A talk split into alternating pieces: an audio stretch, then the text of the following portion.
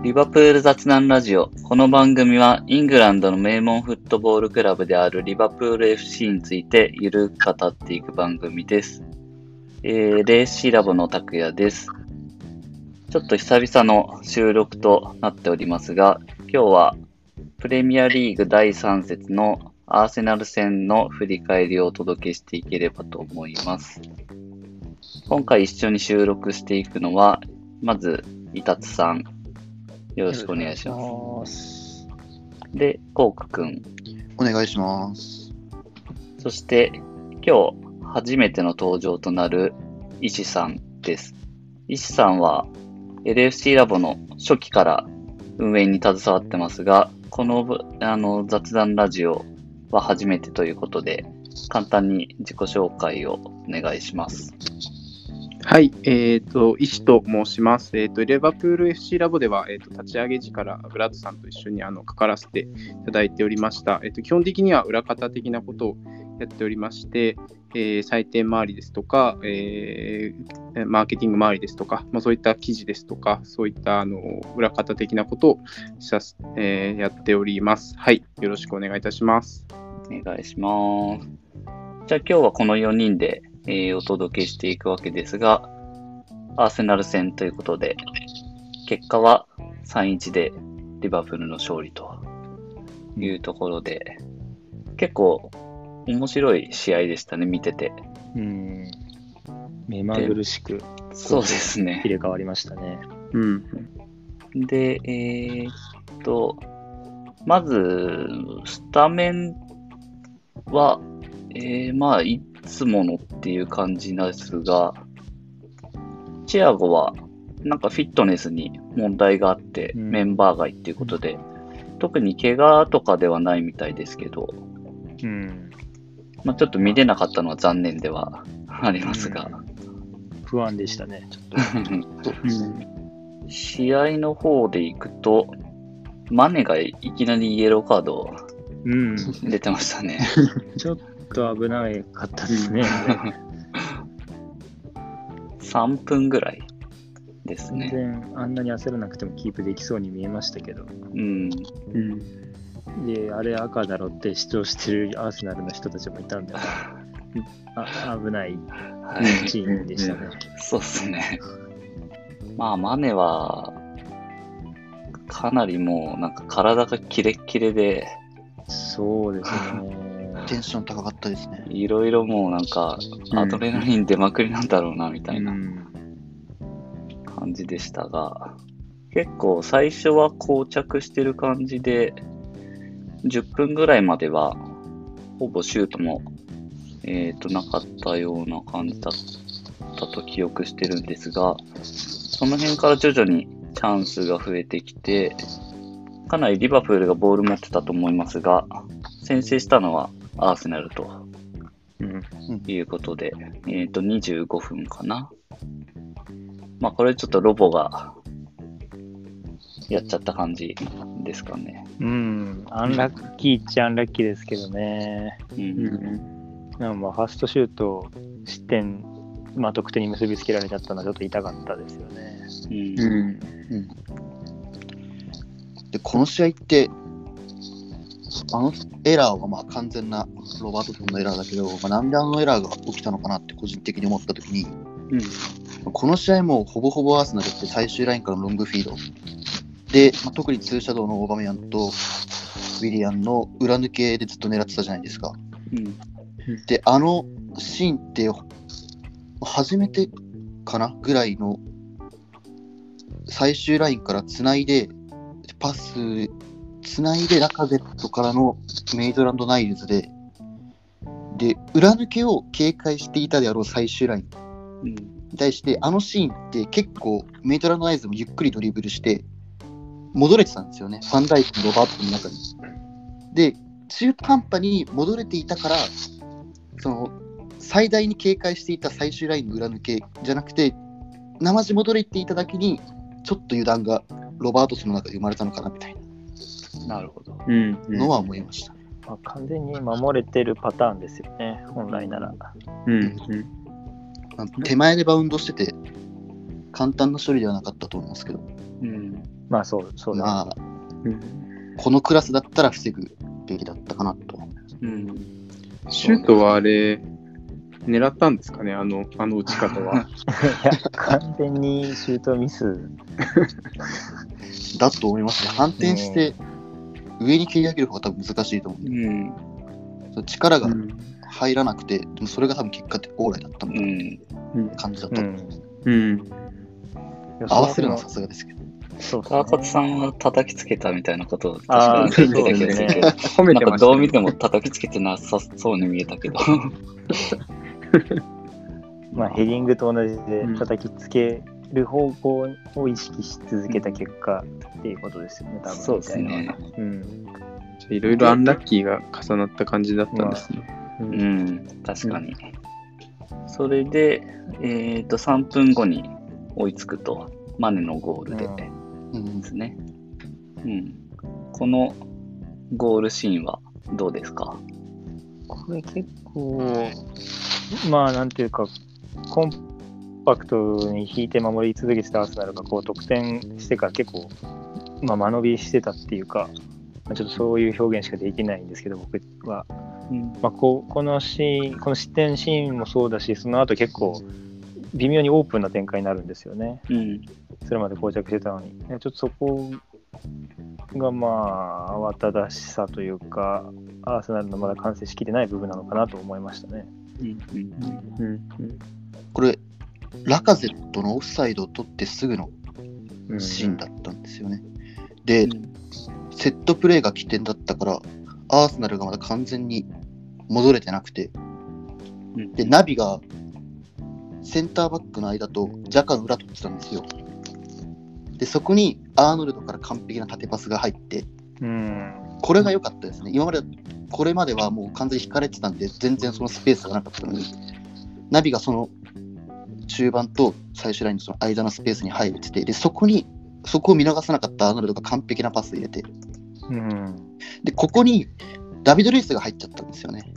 で、ティアニーはマネ、あ、マネじゃない、サラを見てたんで、ダビド・ルイスがどうしてもそこ行かなきゃいけなくて、で、ダビド・ルイスがナビに行った結果、フィルミーノが浮いて、で、うん浮いたフィルミーノにマネから、あ、マネじゃない、ナビからボールがこぼれて、で、フィルミーノに慌ててサラを捨てたティアニーが行ったら、今度はサラが不意になって、で、サラに出て、で、ティアニーは振り回されて、そのままサラに抜かれて、結果的にでさい最後はベジェリンが完全にマネのマークを見失って、不利になってたと。不利になった感じだったんで、あのサラーの突破も良かったですよね。よかったです。うんうん。らしさが出たというか。うんうんこのゴールシーンでちょっと好きなのが、あのーマネがゴールして、こう、ぴょんって、あの、ジャンプしてガッツポーズした後に、ロボが一人でこう走ってきて、ありがとうみたいな感じでちょっと軽くハグするシーンが、個人的には結構好きで、なんかこう、ロボがちょっとホッとしてたんだろうなっていう。う、ん。これはちょっといいシーンでした、個人的に。でも割とすぐ直後自分でも決めちゃうっていうそうそうそうそう。持ってますね、ロボ。まあやっぱりああいうシーンで失点すると結構ずっと多分まあうんプレイしながらももやもやしてたりするんだろうなっていう、ところなんで、すぐ追いついて、でまあさらに自分でも取って逆転っていうのはんやっぱいいっすよね。もうサイドバックからサイドバックへっていう強みが出たシーンでしたね、2点目は。そうですね。うん2点目が34分。うん、1点目から6分後ですもんね。記録上。結構そのオープンな流れのまま逆転まで持ってった感じが印象を受けましたね。うん。川勝さんは結構アーセナルスタミナきついみたいなことをおっしゃってましたけど、はいはい。まあスタミナきついからなのか、ちょっと落ち着いてもう一回、まあ仕切り直しっていうところだったのかわからないですけど、まあ、ちょっとバタバタしつつ重心が定まらなかったのかなって感じがありましたね。うんそうですね。やっぱファンダイクのフィールが本当に良かったです。そうっすね。いやーよかったっすねかアーセナルが改めて3バックな理由って、やっぱその真ん中のダビド・ルイスのキックの能力を最大限に生かすっていうのもあると思うんですけど、4バックよりもやっぱ3バックの方がダビド・ルイスのそのまあカバーじゃないけど、カバーだな。ダビド・ルイスの守備の部分での穴を埋めるっていう意味で、その3バックにしてるはずなのに、ファンダイクは4バックでダビド・ルイス並みのフィードを送る上に、自分が支えられる側じゃなくて自分が支えてるっていうような、できることの多さとクオリティがやっぱりうんうん違うのかなっていう、その個々の部分が如実に出てたかなって思います。そうですね、そこの質が差になったみたいなことを言う人は結構いましたね、リバプールファンもアーセナルファンも。うん。なるほど。こう改めて総合力というか、うんそのまあ、普通に前3人だけでもリバプール強力なんですけど、まあ、そこが封じられたらサイドバックからもボンボンボールボールが来るし、うん。サイドバック封じたら大工からボールが来るしっていうところで結構その出し手の多さで押し切れちゃう強さみたいなのを改めて感じることができて、まあ、ちょっと嬉しいとともに安心しました。まあみんな良かったですもんね、本当。そうですね。目立ってないけど、2点目、ファビーニョが良くて、うんうんで、本来だったら、その引いて守るような状態ではあったので、センターバックってラカゼットが見に行くはずだったんですけど、ファビーニョがセンターバックの間に落ちてたんですよ。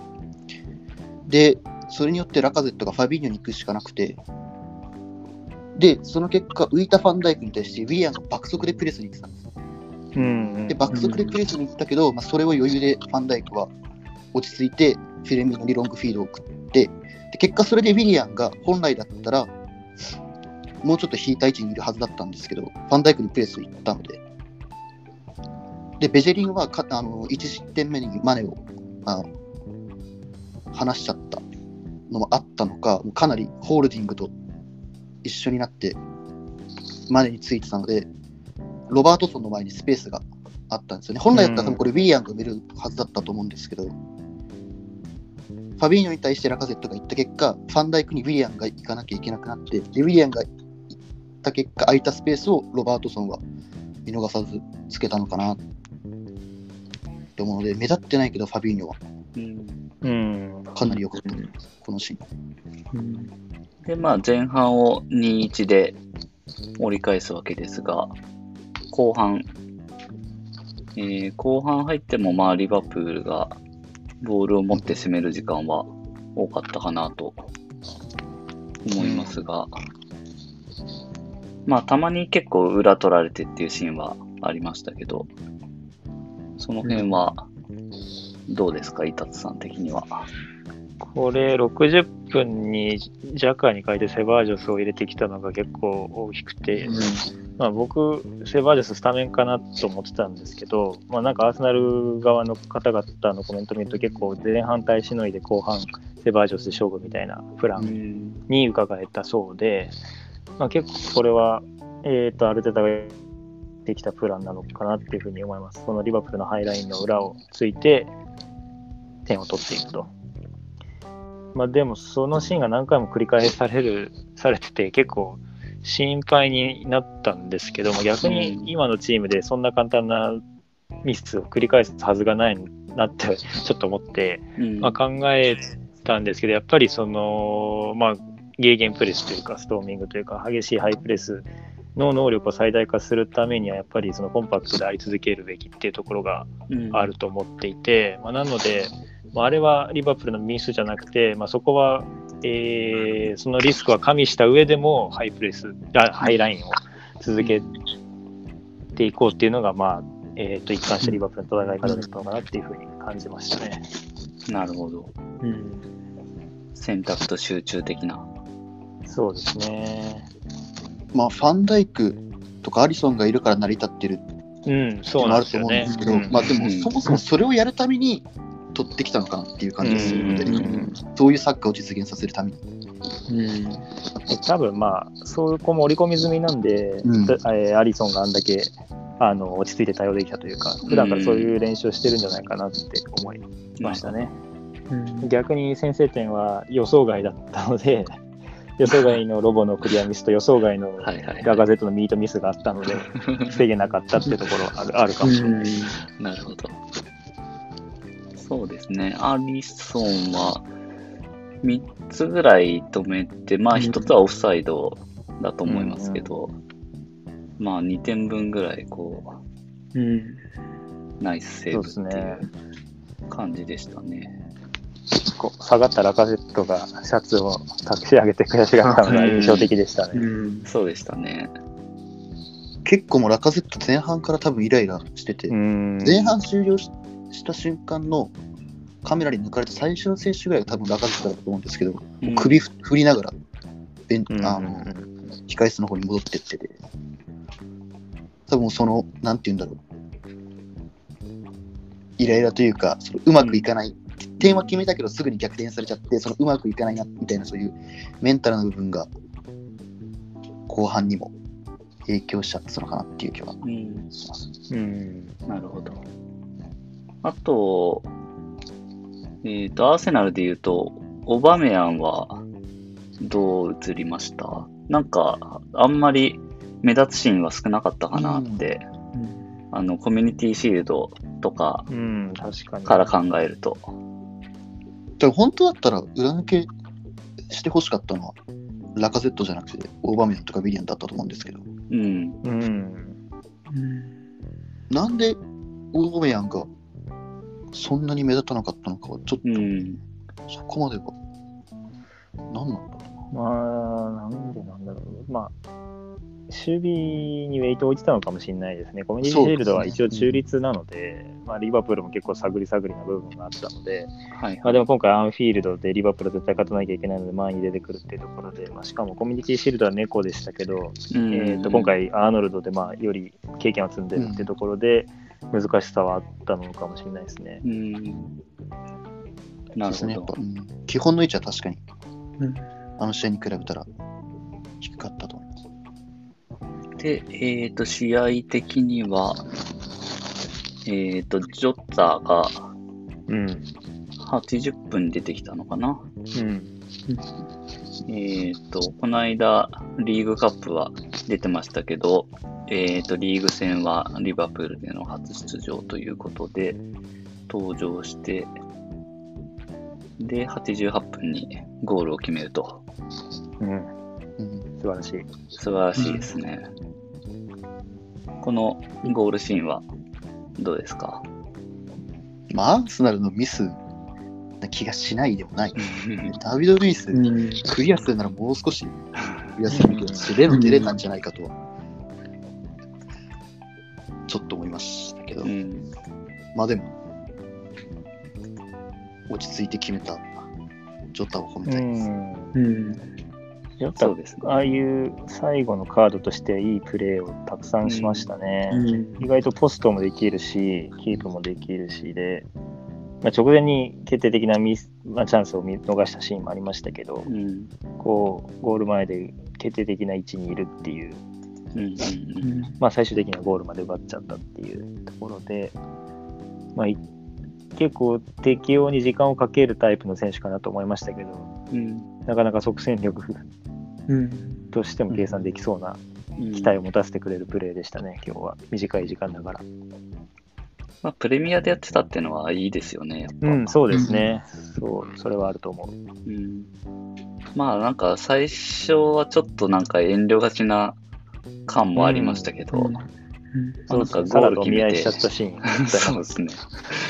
まあ、ゴールとか決めてやっていけばどんどんなんかその辺は馴染んでいくのかなみたいな感じですねな。んかセレブレーションをみんなすごい喜んでたのがなんか印象的でしたうね。んよかったですね。うん20番ですけど、石さん的にはララーナ好きとしては、そうですね、ラーナー好きなんですけど、そうですね、なんか20番のユニフォーム見るのは、すごい、なんかまた見れるのは嬉しいなとうん。思いつつ、まあ、タイプは違う選手だとは思うんですけど、まあ、今お話に出てたように、こうすごい可能性を感じるプレーだったし、こう攻撃にアクセントをつけるっていう意味では、こうなんか似た部分があるかなと思うので、すごい楽しみな選手ですね。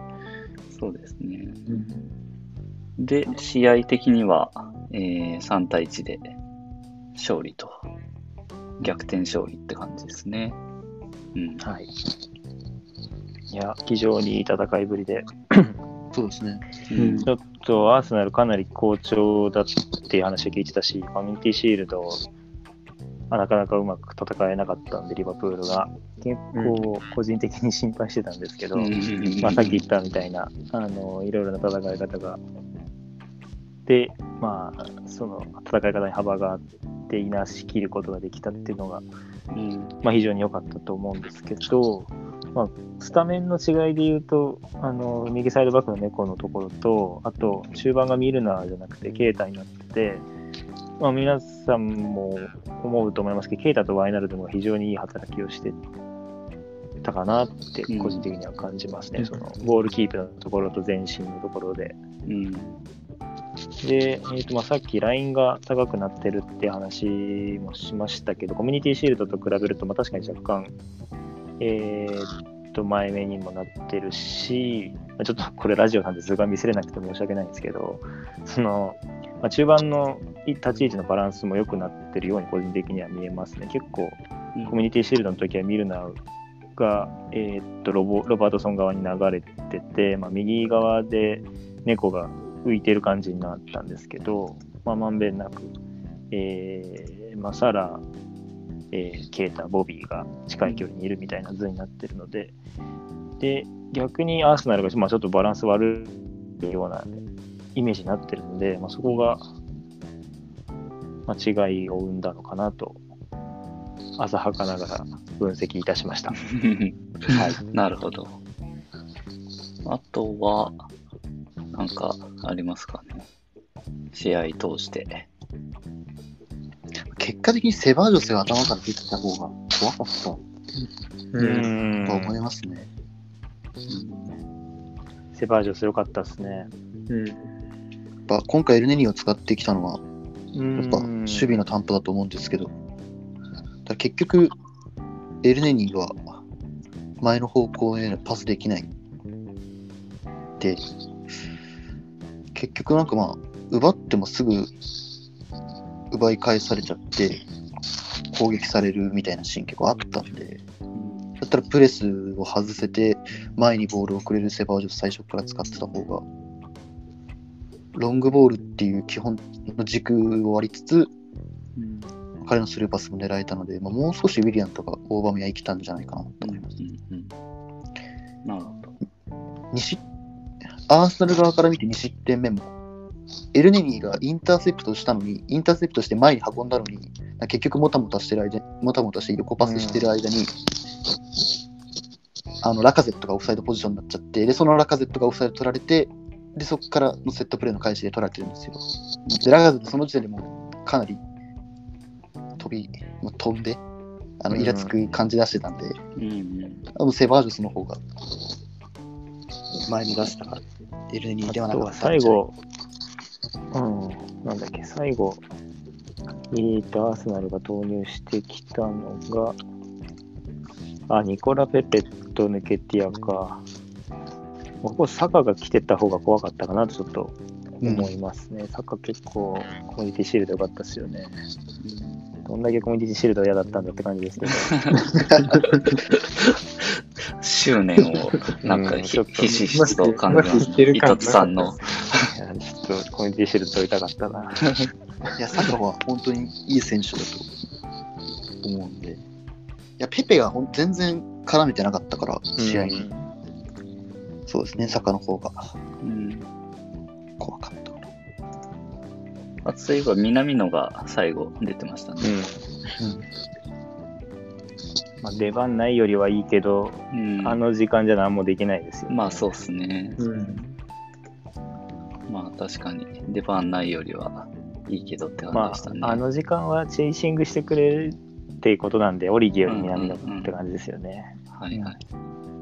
じゃあ、マン・オブ・ザ・マッチを聞いていこうかな。うんじゃあ、まず、石さん。はい。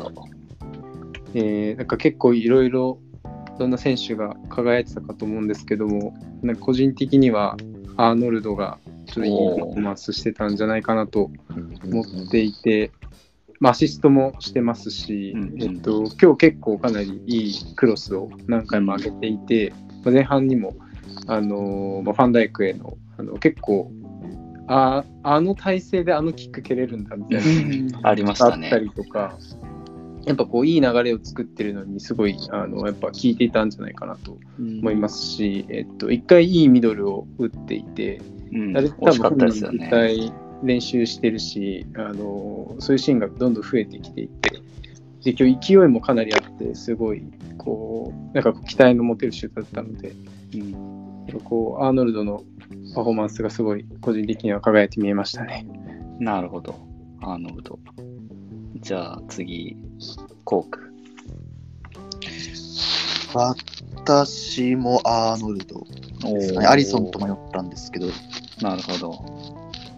あ、本当に1点目といい、2点目といい。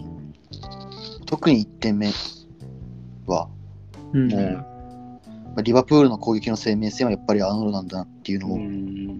改めて物語るようなシーンだったと思います。で、守備の面でも結構やれてましたし、うんうんオーバメアにチンチンされてなかったんで、うんうん本当にアリソンと迷ったんですけど、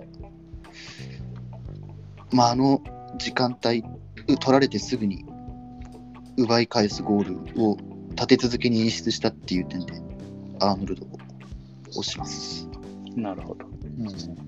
アーノルド、アーノルドときて、イタさん。僕は、えー大工ですね。おーちょっとこれ、まあ、今日の試合悩むところが多すぎて、まあ、マネーが完全に一人で戦術兵器みたいな動きをしてましたし、アリソンのセーブがなかったら勝ち点なかったかもしれないんですけど、やっぱり戦い方の幅っていう意味で言うと、大工のフィードのエグさが際立ってたかなって、あの距離のパス、多分5、6本アーノルドに通してて、うんうん。多分ちょっと探せば出てくる今日の大工のプレー集とか、はいはい。すごいことになってると思うので、ちょっとぜひ皆さん見てみて、もう全部なんかリプレイなんじゃないかぐらいの、このアーノルドへの対角線のパスが。何本も何本も出てくるんで、ちょっとあれのおかげで、だいぶ、まあ、えー揺さぶりを効かせて、まあ、えーと、アーセナルのブロックのズレっていうのを作れたのかなと思い、まあ、ちょっと普通じゃない人選びたいっていう気持ちも5%ぐらいあり、大工にしました。なるほど。いや、でも本当に間違いないと思うん、大工良かったですね。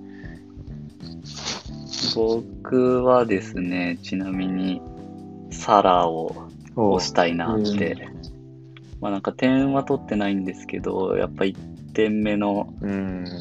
えーっと、突破の部分とか、あと結構、まあ後半だったと思うんですけど、守備でも結構戻って、あのー頑張ってるシーンもあったし、うんうんうん。う。うん。結構なんか随所に効いてたかなっていう、その得点以外の部分でのサラーの貢献っていうところをなんかこの試合では結構見たなっていう。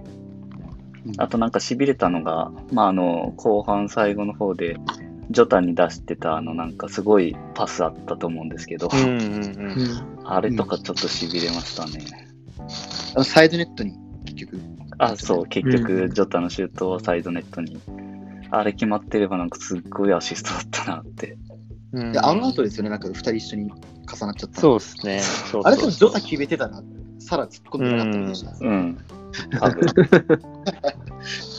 あれも多分なんか、ジョタも外しちゃったから、ちょっと次来た時遠慮したっていうか、感じに見えたんですけど、まあ、その辺のところは、今後、いい感じになっていくと思うんですけど、そうですね。まあ、3連勝してよかったですね。アーセナルも調子よかったから。うん、よかった。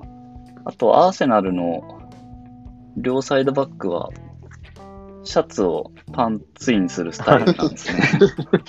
あの、あの辺なんか、最近あんま見ないなと思って。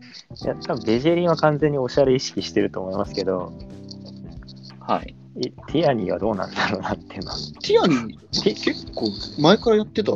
あ、そうだ。じゃあティアニーは、ティアニーは多分ルーティーンだと思うな。う。そうすると。ベジェリンは、あの、ヘアスタイルとヒゲに合わせたのかな。ベジェリンウォッチャーじゃないんで、普段どうかわかんない。なるほど。リバプールいないですよね、最近。うん。そうする。いや、ちょっとベジェリンはファッションマスターなので、見た目に気を使ってるんだろうなっていう憶測をもとに語りました。なるほど。そうですね。3連勝して、次またアーセナルとリーグカップですけど、ん。まあメンバーは変えてくるでしょうね、きっと。うん去年みたいに打ち合いするしかないですね。うん。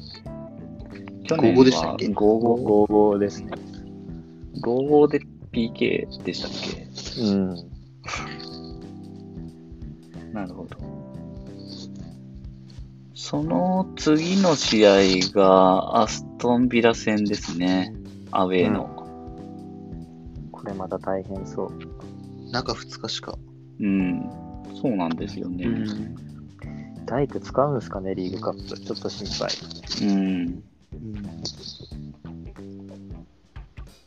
結局そのファビーニョを第4センターバックにしてるのも、まあ、枠の問題もあって仕方ないと思うんですけど、そのファビーニョも普段バリバリのレギュラーとして中盤に出てる選手なので、やっぱゴメスとマティプがあのタイミングで同時離脱したのもうん。うん。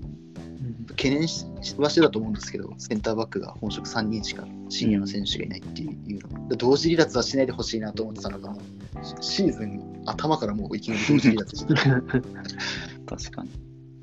ここは今シーズン、ゴメスとマティップが同時に離脱が多発するとそうです、結構きついかもしれない。うん。まあ、ゴメスも、すごい良かったですけどね、この試合は。うん、うん。まあ、本当早く戻ってきて良かったなっていう。うん。ゴメスよかった。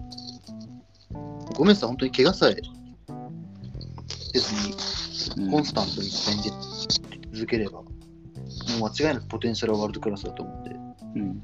うん。期待してます。チアゴは結局、えっ、と、代表ウィーク明けなんですかね。